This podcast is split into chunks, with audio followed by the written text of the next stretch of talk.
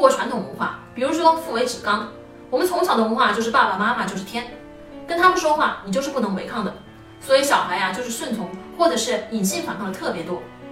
比如说我不想干，但是呢我又不敢说我不干，所以呀我就磨蹭。总之他不会直接表达，我们呀要被动攻击。磨蹭的人呐，其实那个时间更多的是在自我关爱。橱窗里有我为大家精选的育儿书单哦。